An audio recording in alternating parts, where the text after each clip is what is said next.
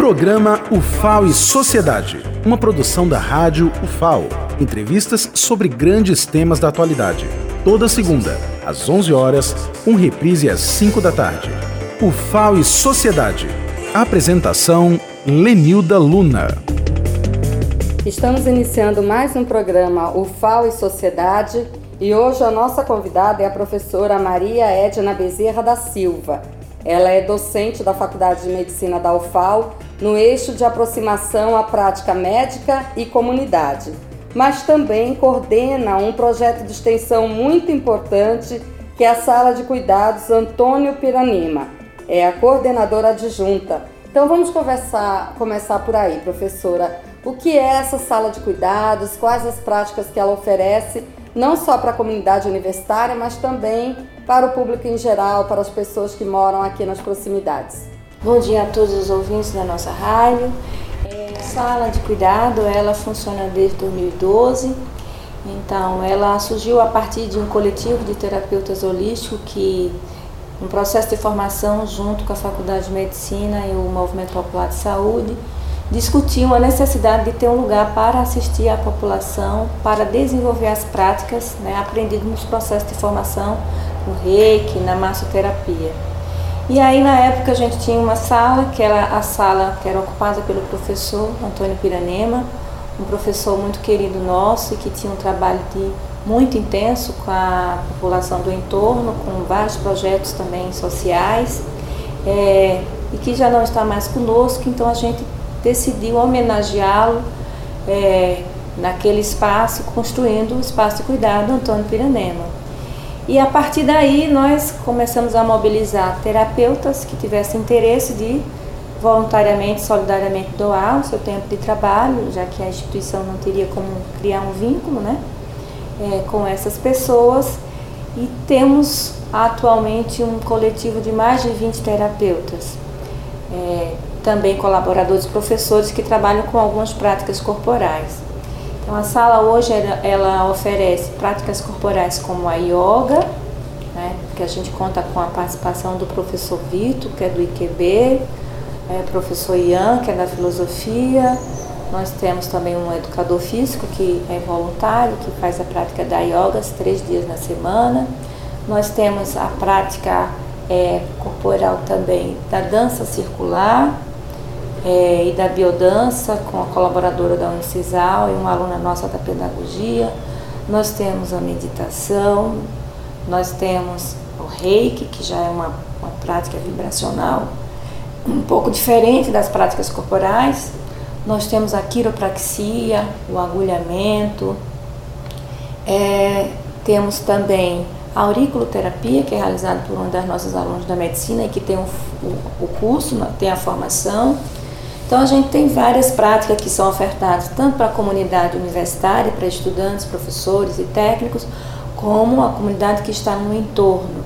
É, e essa comunidade do entorno ela chega até a nossa sala de cuidado, muitas vezes encaminhada por alguns serviços de saúde, como é o caso da unidade de saúde de Jalma Loureiro, no Clima Bom, é, que ela encaminha os usuários para serem atendidos aqui. Nós temos alguns profissionais também, como o Dr. Geraldo Campelo, que, Campelo, que ao atender os seus pacientes, identificar a necessidade das práticas integrativas, como o reiki, ele recomenda que venha até a sala para o atendimento. Porto Ramalho também encaminham usuários, é, outras unidades básicas de outras regiões também.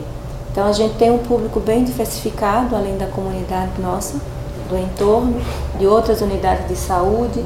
A gente tem Parcerias também com outros espaços que nos convidam para fazer vivências. Hoje a gente está fazendo vivências para acolher os calouros.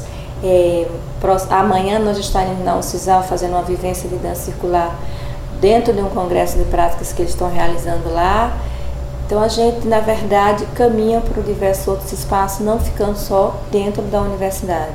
Na Feira da Reforma Agrária, nós construímos a tenda da Educação em Saúde, que ficou lá os cinco dias da feira, fazendo atendimento tanto aos feirantes como às pessoas que visitavam a feira. Então, elas tiveram a oportunidade de conhecer o reiki, de fazer uma sessão de massoterapia, é, de fazer uma sessão de aurículo. Então a gente, na verdade, ocupa um espaço físico dentro da Faculdade de Medicina, mas caminham por outros cenários, por outros lugares, a partir das demandas que nos chegam e a partir das condições que a gente tem né, de dar os passos fora dos muros FAO. Então, professora, por essa narrativa inicial, a gente percebe que a sala de cuidados ela cumpre muito bem essa função, essa vocação da extensão, que é ir além dos muros da universidade, oferecer seus serviços, oferecer seu conhecimento para a sociedade em geral. É, esse trabalho já tem bastante tempo e, como a senhora disse, ele atinge um público bastante diverso. Sim, ele atinge um público bastante diverso, também de várias faixas etárias.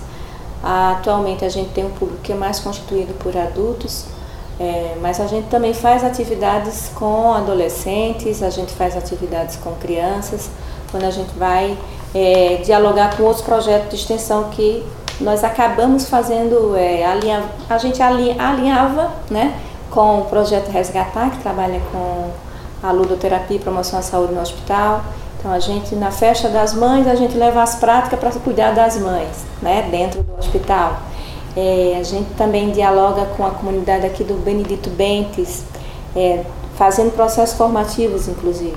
Então, a gente fez algumas vivências de arte terapia com os adolescentes da comunidade, que também participam do projeto Afrodendê.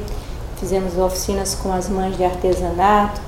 É, e a arte terapia, o artesanato, ele também é, dialoga com as práticas integrativas complementares. Na verdade, as práticas integrativas complementares, elas são um leque, são um leque muito grande.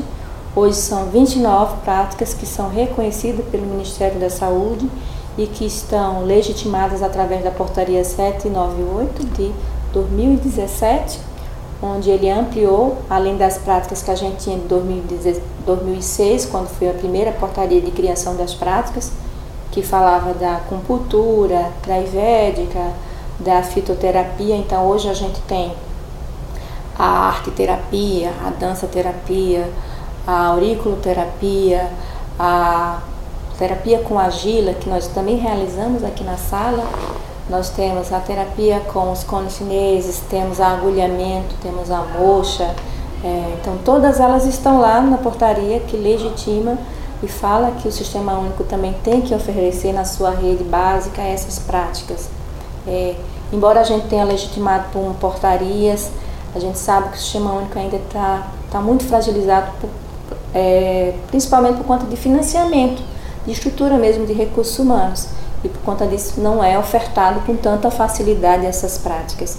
E aí a universidade ela conseguiu, né, a partir de uma parceria com, com esses diversos terapeutas, né, de forma solidária, ofertar é, essas práticas para que muitas outras pessoas possam conhecê-las, né, possam vivenciá-las e melhorar sua qualidade de vida a partir né, do atendimento que é realizado aqui, a partir do acompanhamento que é feito para esses usuários, para essas pessoas que chegam até a nossa sala para serem cuidados. Com essa regulamentação que foi feita em 2006 e 2017, fica mais fácil enfrentar um, uma certa resistência e até mesmo um preconceito que ainda existe com essas práticas integrativas, porque muita gente é, tende a achar que medicina é aquela que é feita com os remédios, é, as drogas farmacêuticas, a medicina tradicional e ainda fica um pouco em dúvida se essas práticas elas realmente promovem saúde. Claro que elas promovem saúde.